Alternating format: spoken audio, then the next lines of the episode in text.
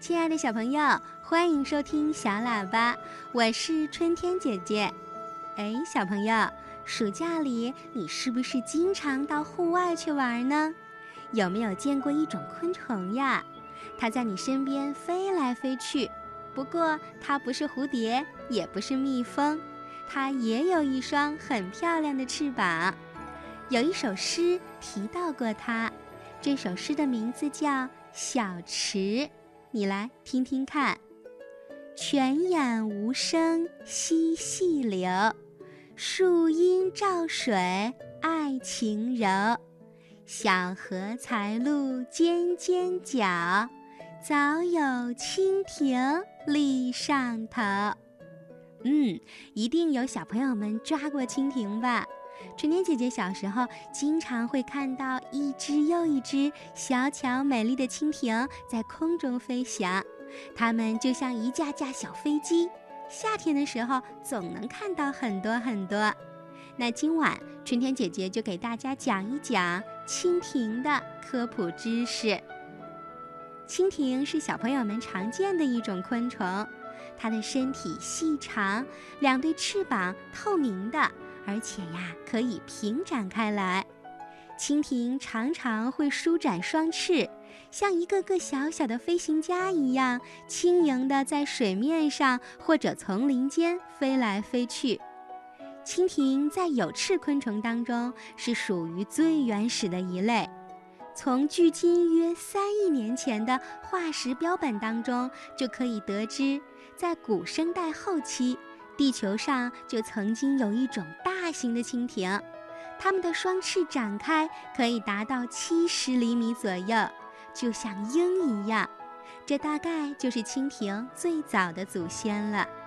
蜻蜓的头部是圆形的，上面长有咀嚼式口器，还有很短的触角以及三个很大的复眼。那什么叫复眼呢？嗯，蜻蜓的每一只复眼都是由一万多只小眼睛组成的，所以蜻蜓是世界上眼睛最多的动物。所以蜻蜓能在飞行的时候看清楚身体周围和下方的一切物体，它们的视力可好了，能向上、向下、向后看，而且不需要转头。此外呢，复眼还能测速。蜻蜓的眼睛很突出的长在头部的最前端，大大的明亮的眼睛有着很敏锐的视觉，它们能准确的看清楚九米开外处于活动状态的昆虫的各个部分，还能看见千米以外飞行的同类呢。蜻蜓的翅膀很发达，飞行能力很强，每秒钟可以达到十米。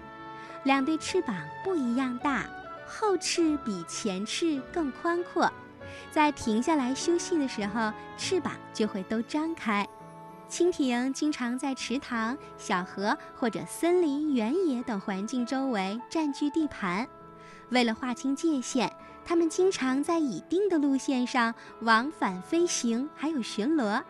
一旦发现了入侵者，它们会立刻把入侵者驱逐出去。蜻蜓的尾巴是一节儿一节儿的，飞行的时候用尾巴来保持平衡，调整飞行的方向。它们的尾巴又细又长。听说，当蜻蜓饿极了的时候，它会把自己的尾巴吃去一截儿。不过，小朋友们不用担心，因为它的尾巴还会再长出来的。有时，蜻蜓会在水面上一点一点地飞行。我们叫蜻蜓点水，这个时候呀，蜻蜓正在生小宝宝呢。蜻蜓把卵产在水里，卵在水里孵化，幼虫呢也生长在水中。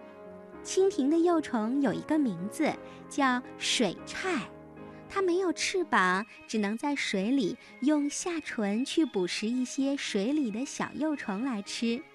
等水菜长成了成虫，那么它们就会从水中爬出来，蜕掉皮，成为真正的蜻蜓。可是，一般来说，水菜要经过十一次脱皮才能变成蜻蜓呢。而且幼虫要在水里生活一到两年的时间，有的时候要苦熬七八年才能羽化成虫，而变成蜻蜓以后的寿命仅能存活一个月到八个月左右。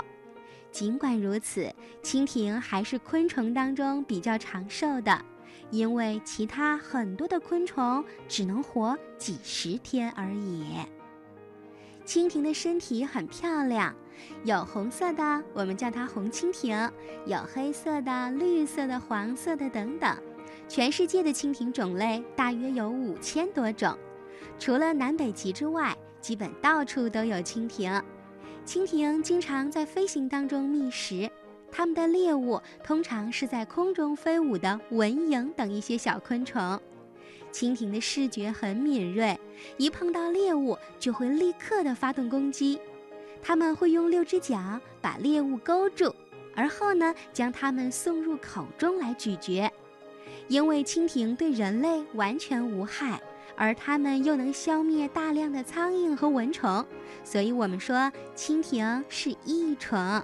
请小朋友们不要捕捉它们，让它们自由自在的在空中飞行吧。嗯，听了春天姐姐的介绍，小朋友们对蜻蜓是不是更了解了呢？好，下周六春天姐姐再给小朋友们播讲有趣的科普知识吧。